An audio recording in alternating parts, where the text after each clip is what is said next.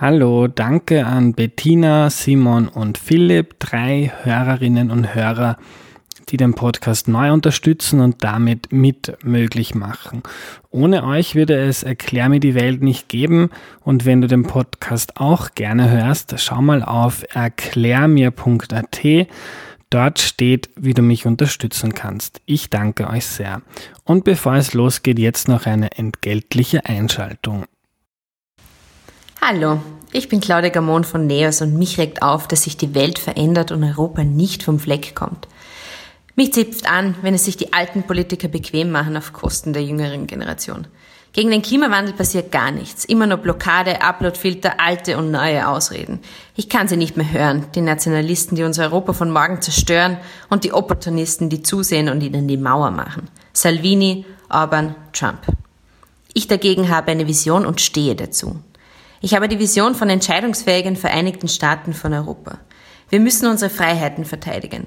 Das schaffen wir nur, wenn wir uns einbringen und wählen gehen. Überlasse deine Zukunft nicht dem Zufall. Das ist am 26. Mai bei der Europawahl deine Verantwortung. Deshalb am 26. Mai NEOS.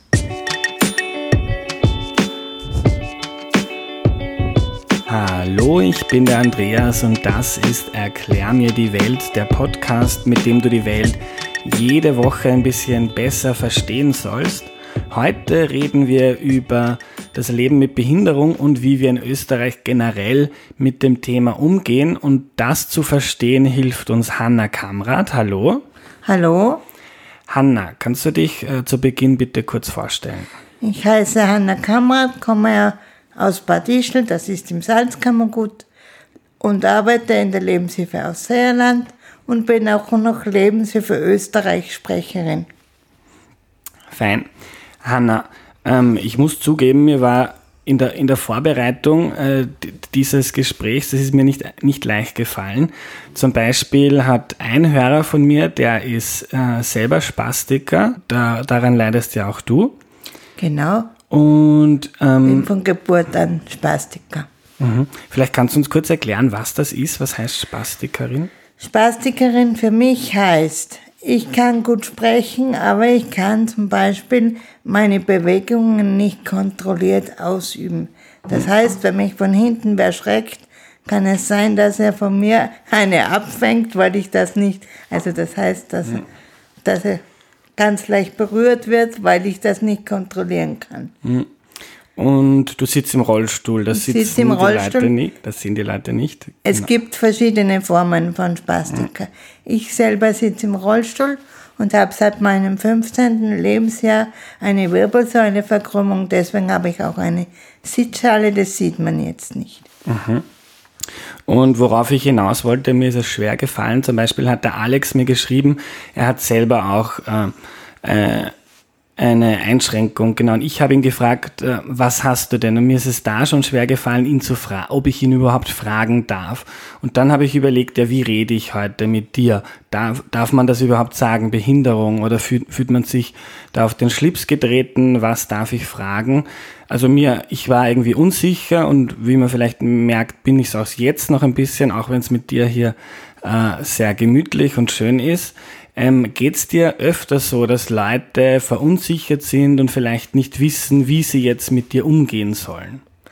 Richtig, es geht mir öfter so. Aber ich bin 52 Jahre alt und ich merke, es wird immer besser. Und es kommt immer darauf an, wie wir auf die Menschen zugehen. Wenn wir ihnen zutrauen, dass sie mit uns ins Gespräch kommen, dann hilft es auch ihnen, dass sie mit uns über verschiedenste Themen sprechen können. Wenn wir Angst haben, auf die Menschen zuzugehen, spüren das die Menschen, die keine Behinderung haben und haben genauso das Problem, mit uns zu sprechen. Oh, äh, kannst du, wann, wann passiert das oder wann merkst du, dass das Menschen vielleicht verunsichert sind? Zum Beispiel gestern hatten wir eine Aktion, weil wir machen jetzt in der Lebenshilfe Österreich und in, in den ganzen Lebenshilfe die Aktion Gehalt statt Taschengeld. Und da waren wir auf der Straße und da hat man schon gemerkt, welche Leute offen sind und uns Unterschriften geben oder welche den Kopf wegdrehen, wenn sie etwas lesen, wo es um uns geht. Und genau gute Beobachtung muss man, gute Beobachtungsgabe, wenn man hat, bekommt man das leicht raus. Und äh, gibt es auch manchmal äh, Blicke, wirst du manchmal beobachtet und die Leute schauen, was ist, was ist mit der? Ich werde manchmal sogar von meiner eigenen Familie noch gut beobachtet, weil meine Entwicklung sich so gut entwickelt hat, mhm. dass sie erstaunt sind, was eigentlich von einem kleinen Mädchen, das ein Pflänzchen war und sich nichts zu sagen getraut hat, geworden ist. Mhm. Und das stört mich überhaupt nicht, sondern es freut mich, dass mich die Menschen beobachten und mir auch Fragen stellen. Mhm. Das hat mir zum Beispiel der Alex auch geschickt, mit dem ich auf WhatsApp oft hin und her schreibe. Er hat gesagt, er freut sich eigentlich, wenn ihn jemand anschaut und vielleicht sogar auf ihn zukommt und fragt, ähm, äh, was er denn hat. Genau. Was mich besonders freut, ist, wenn die Kinder mich fragen, was los ist. Mhm. Denn ich arbeite einmal in der Woche in Aussee in einem Kindergarten und die Kinder sind so offen und früher war es so, dass die Eltern immer gesagt haben, das darf man nicht tun. Und ich finde es aber gut, dass die Eltern jetzt auch offen werden und das zulassen, was die Kinder fragen. Mhm. Also du, du denkst oder du beobachtest einen irgendwie entspannteren Umgang schon langsam, einen offeren, offeneren Umgang Richtig. damit. Hm. Einen viel offeneren und entspannteren Umgang. Hm. Weil wir sind genauso Menschen wie jeder andere und jeder Mensch sieht anders aus. Ja. Und mit dem muss man le lernen zu leben, dass jeder Mensch anders aussieht, aber auch anders reagiert. Ja. Anna, ich würde ein bisschen, ich würde gerne ein bisschen über dein Aufwachsen reden. Ich habe recherchiert, ich glaube, du bist seit du im sechsten Lebensjahr bist äh, im Rollstuhl, stimmt das? Richtig, ich ja. bin seit meinem sechsten Lebensjahr im Rollstuhl, bin in einer Körperbehindertenschule in Axams, das ist in Tirol aufgewachsen. Mhm. Es war ein strenges Kloster und wir hatten eigentlich gelernt, wie man äh, ähm, Disziplin lernt und wie man auch mit einer Behinderung ähm, zusammenkommen kann, mhm. wenn man Aufgaben bekommt. Das hat unsere Schule uns gut beigebracht.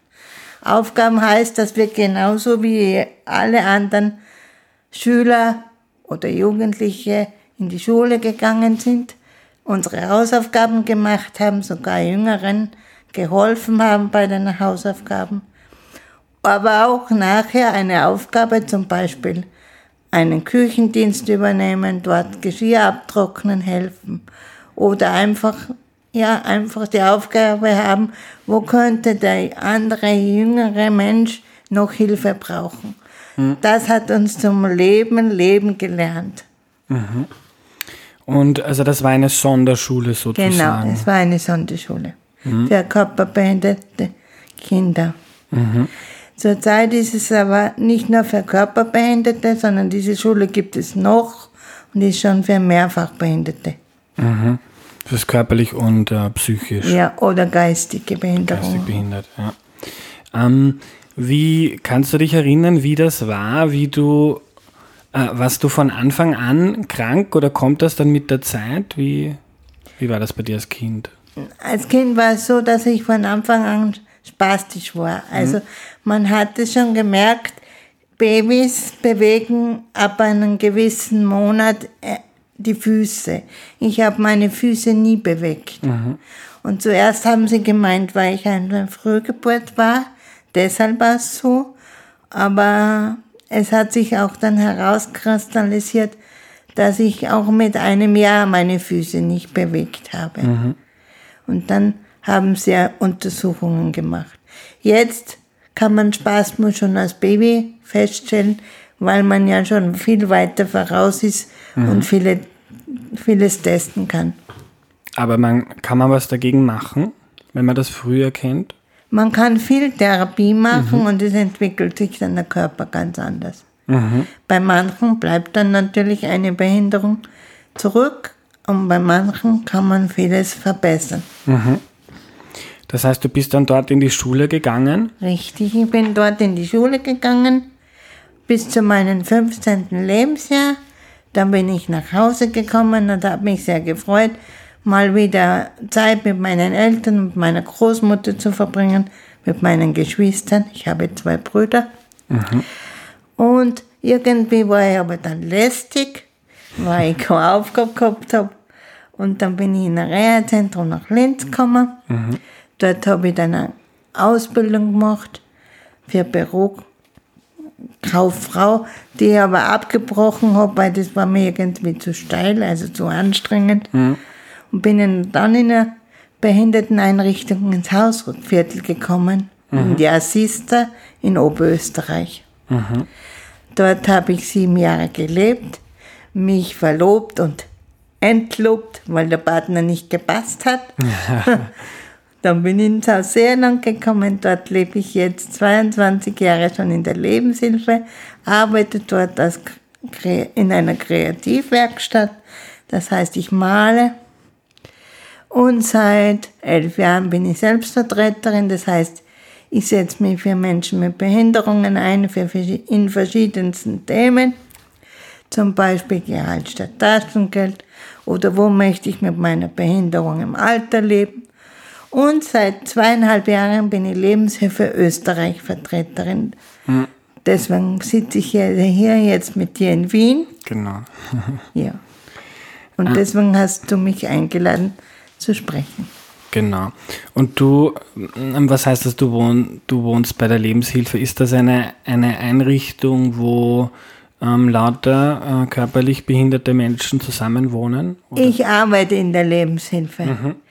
Ich, das heißt, es arbeiten dort Menschen mit verschiedensten Behinderungen, geistig und körperlich, und jeder hat eine andere Begabung. Und diese Sachen, was dann fertig werden, zum Beispiel eine Schüssel, die getöpfert ist, werden dann am Verkaufsladen verkauft. Und we- fahre dann mit dem Fahrtendienst nach Hause in meine eigene Wohnung. Dort habe ich persönliche Assistent. Eine Assistentin hast du heute kurz kennengelernt.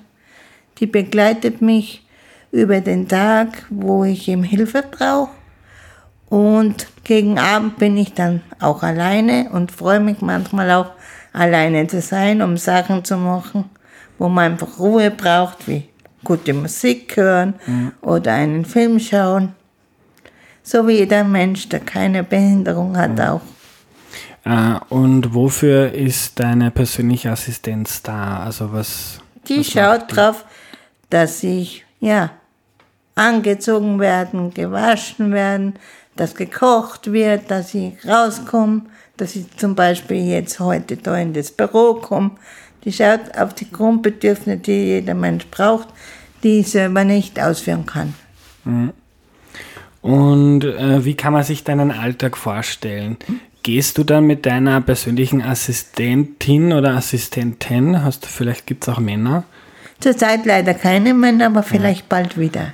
Wahrscheinlich traditionell auch eher ein, von Frauen ausgeübter Beruf, kann ich mir vorstellen. Nein, es ist schon gemischt, weil es ist ganz verschieden, wo man lebt. Weil in, am Land ist es schwieriger, Männer zu bekommen als in der Stadt. Und gehst, Einen Alltag kann ich dir zum Beispiel wie jetzt beschreiben. Wenn ich zu Hause bin, stehe ich um 6 Uhr auf, dann zieht mich eine Assistentin an, ich habe vier. Und dann wartet der Fahrtendienst auf mich, das ist der große Bus, der in einen Rollstuhl reinschieben kann. Das machen freiwillige Samariterbundfahrer. Die bringen mich in die Lebenshilfe. Dort beginnt mein äh, Arbeitsbereich um dreiviertel acht. Und dann wird geschaut, ist mein Projekt schon fertig oder beginne ich zum Beispiel eine neue Schüssel zu töpfern. Dann ist es so, dass einmal in der Woche eine Therapeutin in die Lebenshilfe kommt. Die bewegt meine Glieder durch, damit ich nicht steif werde und wieder sitzen kann oder gut sitzen kann. Ich erlerne auch zurzeit wieder nach einem Unfall ein paar Schritte mit dem Rollator zu gehen. Und das, so ist der Alltag. Also bis 4 Uhr zum Beispiel verbringe ich den Alltag in der Lebenshilfe. dann holt mich der Bus wieder ab und dann kann ich meine Freizeit gestalten. Und wenn ich, wenn die Lebenshilfe Österreich oder der Selbstvertretungsbeirat was braucht und wir uns treffen, dann begleitet mich eine Assistentin, bis ich zu diesem Ort komme und hilft mir auch, die Arbeiten vorzubereiten, dass ich dann das Referat oder eben den Kurs mit den Selbstvertretern gut machen kann. Und am Abend haben wir dann Freizeit. Ähm, ich habe viele Fragen bekommen von Hörerinnen und Hörern. Ja. Der Benedikt hat zum Beispiel gefragt, wie du dich persönlich fit hältst. Wenn man im Rollstuhl sitzt, den ganz, ich merke es ja im Büro, wenn ich nur den halben Tag sitze, tut mir schon der ganze Körper weh. Ähm, hast du da manchmal Schmerzen oder machst du da viel Therapie oder wie hältst du dich fit? Wie halte ich mich persönlich fit? Es gibt zwei Dinge, die mir ganz wichtig sind. Dass ich mich körperlich fit halte, heißt, dass ich zur Therapie gehe. Da werden natürlich auch manchmal Bewegungen gemacht, die schmerzhaft sind.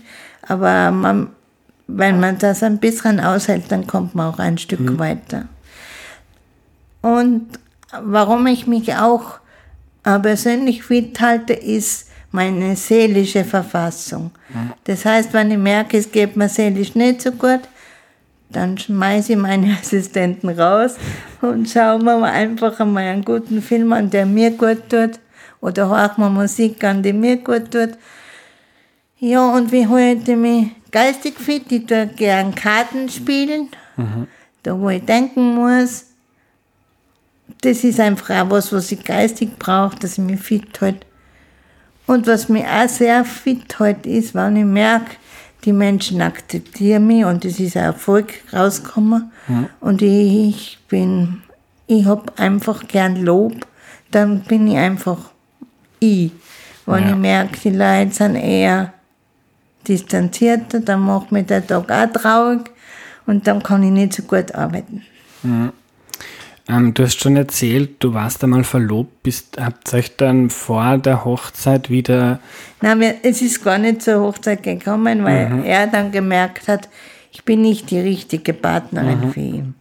Aber das ist ganz normal. Das ist sogar meinem Bruder schon passiert, der keine Behinderung hat und hat jetzt auch eine neue Partnerin.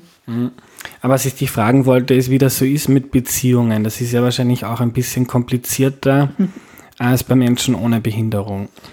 Insofern ist es komplizierter, wie es zum Beispiel jetzt ist. Ich habe einen neuen Partner, der hat eine schwerere Behinderung als ich. Und es ist schwieriger, dass man zusammenkommen, weil wir beide sagen, dort in dem Ort, wo wir jetzt leben, fühlen wir uns wohl. Jetzt müssen wir mal Kompromisse eingehen, wer besucht wen. Aber sonst finde ich, ist eine Beziehung genauso schwierig oder leicht wie bei einem nicht behinderten Menschen. Weil es kommt immer darauf an, wie man sie kennenlernt, welche Charakterzüge hat er und ob man zusammenpasst. Das ist kein Unterschied, ob du jetzt behindert bist oder nicht. Das Schwierige ist nur, wenn zwei behinderte Menschen zusammenkommen und der eine oder andere noch eine schwierigere Behinderung hat, dann kommt es darauf an, wie organisiert man sich das, dass man sich sieht, wo braucht der und der Unterstützung. Aber vom Kennenlernen selber ist es ganz normal, also wie bei jedem anderen Menschen auch. Was für eine Behinderung hat dein Partner? Mein Partner hat, ist auch Spastiker, sitzt im Rollstuhl, aber das andere Problem, was er hat, er kann zum Beispiel nicht mit einem normalen PKW mitfahren. Er braucht immer einen Fahrtendienst und der Fahrtendienst ist sehr teuer. Und er sieht auch sehr schlecht. Also er sieht nur hell oder dunkel. Und wenn er da keine persönliche Assistentin oder Betreuerin mit hat, dann fühlt er sich ver verloren und dann hat er Angst. Deswegen ist es schwieriger. Aber das hat nichts mit dem zu tun, wie jeder ist, sondern einfach, weil seine Behinderung stärker ist als meine. Ähm, wie, wie ist das mit Sex? Kann man äh, in deiner Situation Sex haben? Man kann Sex haben, man, es gibt mit, in Sex so viele Formen. Bei mir ist es zum Beispiel so, dass, es, äh, dass ich mit meinem Partner gesprochen habe, äh, direkten Sex zu haben, macht mir manchmal Schmerzen. Und deswegen haben wir uns entschieden, dass wir direkten Sex, also so miteinander schlafen, nur dann machen, wenn ich entspannt bin. Aber wir können uns auch anders befriedigen, indem wir miteinander küssen oder Streichleinheiten haben, wie jeder Partner mit einem anderen auch. Ich denke, wenn man sich das abspricht, ist alles möglich. Ja. Ähm, wie, wie ist Österreich aufgestellt äh, für Behinderte? Punkto Barrierefreiheit. Gibt es zum Beispiel ein Problem war schon, ich habe eigentlich dich eingeladen zu mir, aber nicht mitgedacht. Bei mir gibt es eine sehr enge Treppe, keinen Lift. Funktioniert schon mal nicht. Du kannst nicht äh, zu mir in mein, in mein Wohnzimmer, wo ich sonst immer meinen Podcast aufnehme, kommen. Ist das in Österreich noch ein großes Problem, dass, man, dass die Tür zu klein ist oder dass es keinen Lift gibt? Es wird immer besser, denn es ist ja schon ein Gesetz, wenn was Neues errichtet wird, dass man sich danach haltet und dass man uns fragt. Nur was wir für ein Problem haben, ist das, wenn ein Querschnittgelähmter gefragt wird, der hat ganz andere Voraussetzungen, wie wenn ich als Spastiker gefragt wäre, weil erstens brauche ich eine breitere Tür zum Beispiel, weil ich sonst vielleicht, heute bin ich mit Handrollen unterwegs, aber weil ich sonst mit meinem E-Rolle gar nicht durchkomme. Dann ist es so, dass, wenn ich als Spastiker unterwegs bin, dann ist es oft auch so, dass die Klohöhen viel zu tief sind, weil ich brauche es in Rollstuhlhöhe, damit man mich besser raufheben kann. Also es ist immer schwierig. Es kommt immer darauf an, wen Sie fragen. Aber sie werden immer besser. Und also gibt es jetzt so im Alter keine großen Einschränkungen mehr oder schon? Schon, aber nicht mehr so groß wie vor, wie vor 30 Jahren. Ähm, ich habe auch ein bisschen recherchiert. Es gibt so eine, eine Arbeit von einem, ich glaube, von einem PR-Institut, der hat mal analysiert, wie berichten Medien über Menschen mit Behinderung. Und da hat sich gezeigt, dass vor allem Boulevardmedien, also ich glaube, das war die Krone-Zeitung und die Heute, ähm, über Menschen mit Behinderung immer entweder heroisch sprechen, also da, der schafft das, der ist so stark und gegen all die Probleme kämpft er sich durchs Leben. Also entweder heroisch oder als Opfer, ah, der ist so arm, der, der, der hat so schwer im Leben. Also und, und das waren, glaube ich, fast 70 Prozent der Berichte in den beiden Medien über behinderte Menschen waren immer entweder der Held oder das Opfer. Ja, das, das ist mir auch schon aufgefallen. Aber ich muss dazu sagen, der Standard berichtet, hat über mich schon berichtet und genau als Mensch, nicht als Opfer und auch nicht als Armutsgrenze, sondern so wie ich als Mensch lebe, wo meine Schwierigkeiten sind und meine Stärken. Ja. Und es wäre cool, wenn das in anderen Medien auch so wäre, weil das ist ja so. Der Mensch ist ja, soll ja im Mittelpunkt stehen und nicht, äh, nicht, ob der jetzt diese Behinderung oder das oder das leisten kann. Ja.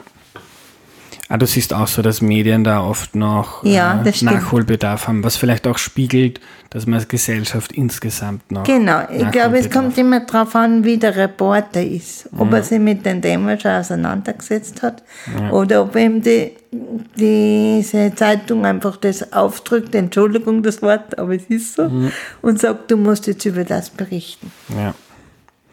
Ein anderes Thema, das von behinderten Vertreterinnen und Vertretern immer wieder kritisiert wird, ist Licht ins Dunkel. Äh, Da ist die Lebenshilfe ja dabei, organisiert das mit. Ähm, Und was da kritisiert wird, was ich ganz spannend finde, ist, dass Menschen auch irgendwie immer sehr äh, als Opfer, das arme Haschal, wir müssen... Vorzeigeprojekt sind. Ja. Weil sie das und das schaffen oder das und das nicht schaffen.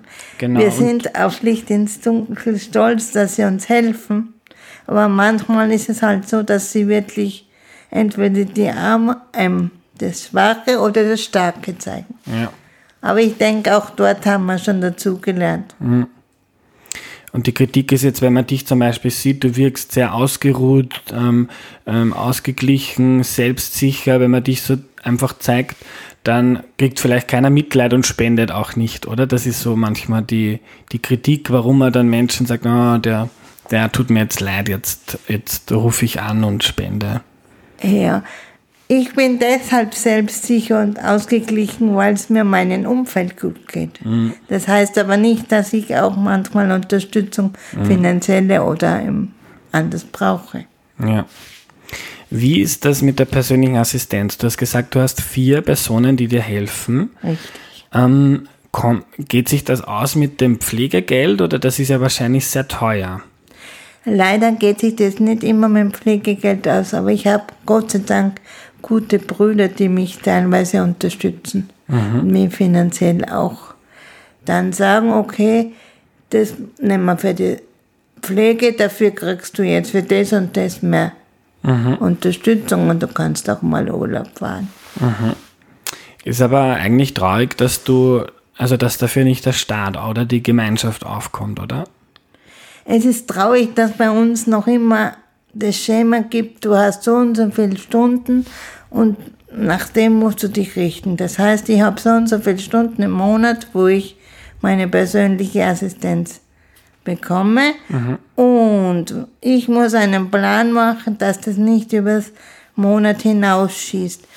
Das heißt, ich muss mir überlegen, wie lang dauert der Kinofilm, der dauert bis 11 Uhr, wann muss ich dann am nächsten Tag auf das andere verzichten, mhm. damit sich das stundenmäßig ausgeht. Mhm. Das ist schade, dass das nicht schon so ist, dass man einfach sagt, okay, du hast das und du hast so viel und so viel Geld zur Verfügung und du schaust bitte selber drauf, wie das funktioniert, dass du zusammenkommst. Mhm. Sondern dass es immer um Stunden abhängig ist. Aber was würdest du dir dann von der Politik wünschen, dass es mehr Geld gibt, damit die Leute flexibler Nein, es, ich wünsche mir einfach, dass es für jeden persönliches Budget gibt, dass er das mit Unterstützung so einteilen kann, dass er, wie er seine Pflege braucht und nicht, dass das von Stunden abhängig ist. Mhm. Wenn ich diese und diese Stunden im Monat verbraucht habe, dann kriege ich keine persönliche Assistenz mehr. Mhm. Es wird dann mehr Geld kosten, oder? Und darum wird es vielleicht. Nein, es kommt darauf an, wie du das äh, schichtest. Mhm. Wenn du so und so viel Geld hast, dann musst du für das selber Verantwortung tragen, wie du das aufteilst. Und so muss ich immer drauf schauen, wie viele Stunden habe ich jetzt im Monat schon verbraucht, damit meine Assistenz am nächsten Tag auch noch kommt. Mhm. Ähm, äh, wenn wir jetzt über die Politik reden, was, was äh, denkst du, müsste sich ändern, damit äh, besser Rücksicht auf die Bedürfnisse von Menschen mit Behinderung ähm, äh, genommen wird? Das ist schwierig zu erklären, weil da gibt es mehrere Schichten. Mhm. Gestern haben wir schon demonstriert, Gehalt statt Taschengeld.